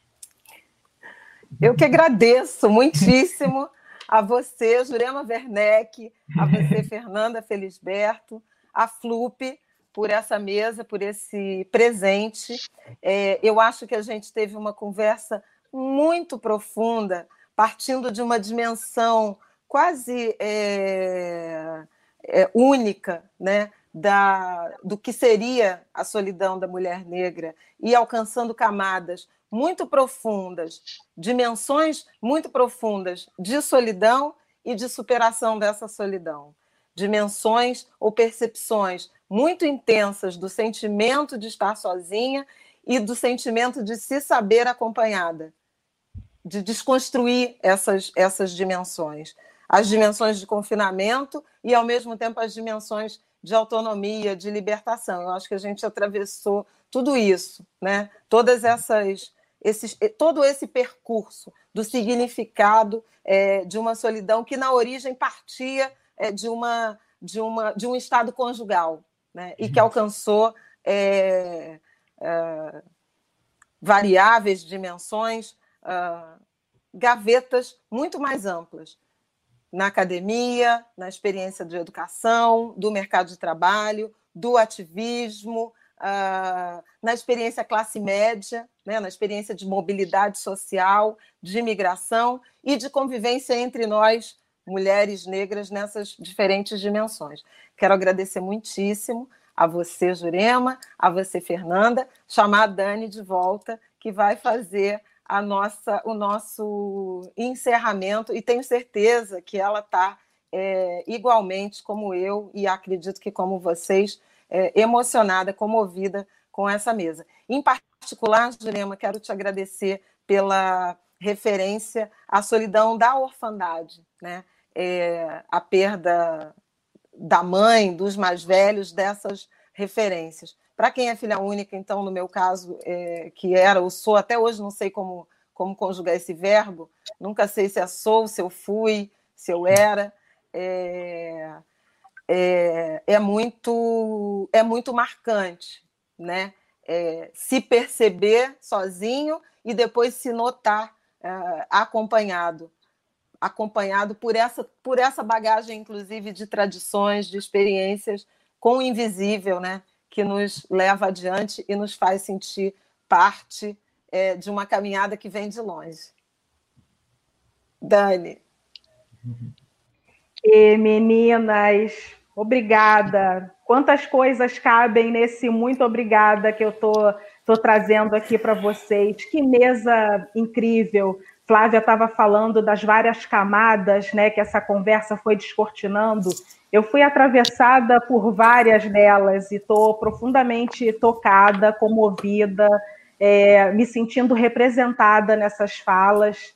Eu tenho certeza que, que quem está acompanhando também está tá sentindo e sendo tocado por tudo que a gente experienciou, que a gente viveu aqui nessa mesa. Só posso agradecer a vocês e, e lamentar também o quanto que o tempo está sendo cruel com a gente. Porque eu poderia ficar aqui até meia-noite com vocês, tranquilamente. Meninas, um beijo para vocês. Muito obrigada. Que encontro memorável. Queridas, queridas amigas. Bom, que mesa foi essa, hein, minha gente? E pensar que estamos no 13 terceiro encontro, ainda temos mais um. Será que a gente tem coração para isso tudo? Temos, temos sim. Semana que vem estamos fechando esse nosso ciclo de debates, uma revolução chamada Carolina. Hoje uma mesa icônica para guardar no coração e vamos que vamos, mas não vamos terminar hoje diferente do que a gente tem vivido nos outros encontros. A gente tem a nossa tradicional carta para encerrar o encontro dessa noite. A de hoje é de uma pessoa que eu vi que tem várias interseções comigo, porque alguns nomes que aparecem aqui nessa biografia dela também aparecem na minha biografia. Ela é a Marlete Oliveira, ela é filha de Leonice, neta de Iracema, bisneta de Maria da Glória, tataraneta da Conceição, irmã da Ruth e da Luana, tia da Eduarda e da Heloísa. Eu que tenho uma mãe, Iracema, e uma filha, Heloísa, já senti, Marlete, que a gente tem muito aí a trocar. Ela é terapeuta ocupacional, especialista em saúde mental coletiva, mestranda em psicologia social. Ela faz parte da Associação Maria da Glória, onde pesquisa e atua nas temáticas sobre mulheres negras, trabalhadoras domésticas, juventudes negras, efeitos psíquicos e cognitivos do racismo, autoamor, autocuidado e política nacional de saúde integral da população negra. Então, encerro o nosso encontro com a carta da Marlete, o convite para que estejamos juntos na próxima terça, às 19 horas. Lembrando, para quem ainda não se inscreveu lá no nosso YouTube, vão lá, se inscrevam, marquem lá o sininho para vocês serem lembrados de tudo que está rolando. E espero vocês nesse próximo encontro. Olha, um beijo para todas nós, mulheres negras, que não estejamos sós e nem desacompanhadas. Beijo, pessoal. Até a próxima.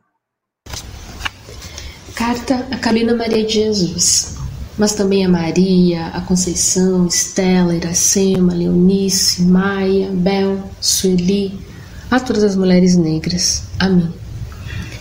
Hoje eu escrevo para todas as mulheres que me habitam, que me acolhem, que escrevem comigo a nossa história. Hoje eu escrevo para todas aquelas que usam a palavra dita ou escrita para se salvar e salvar o mundo. Entendo que nossa missão na política da continuidade seja principalmente se manter vivas e assim manter viva a nossa história e dos nossos, gestando a potência que existe em nós e expandindo para a nossa comunidade. Beatriz Nascimento, que me ensina tanto, assim como você, Carolina, um dia disse que o quilombo está dentro de nós.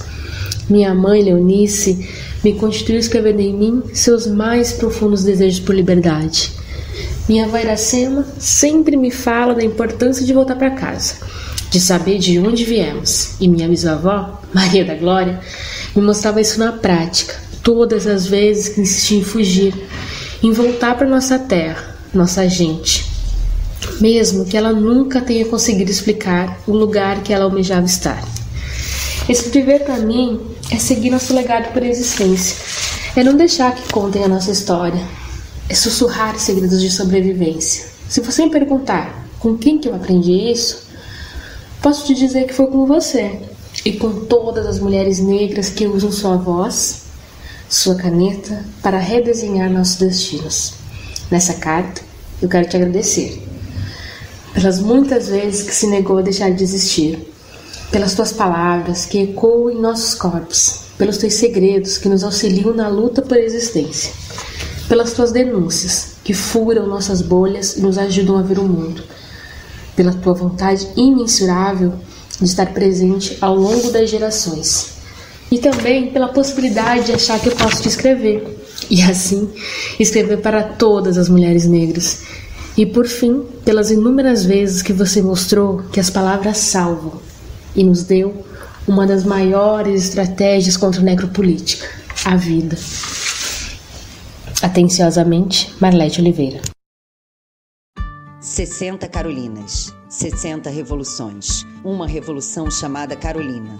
O podcast da FLUP em homenagem aos 60 anos do quarto de despejo. As lives estão disponíveis no canal da FLUP no YouTube, FLUP RJ.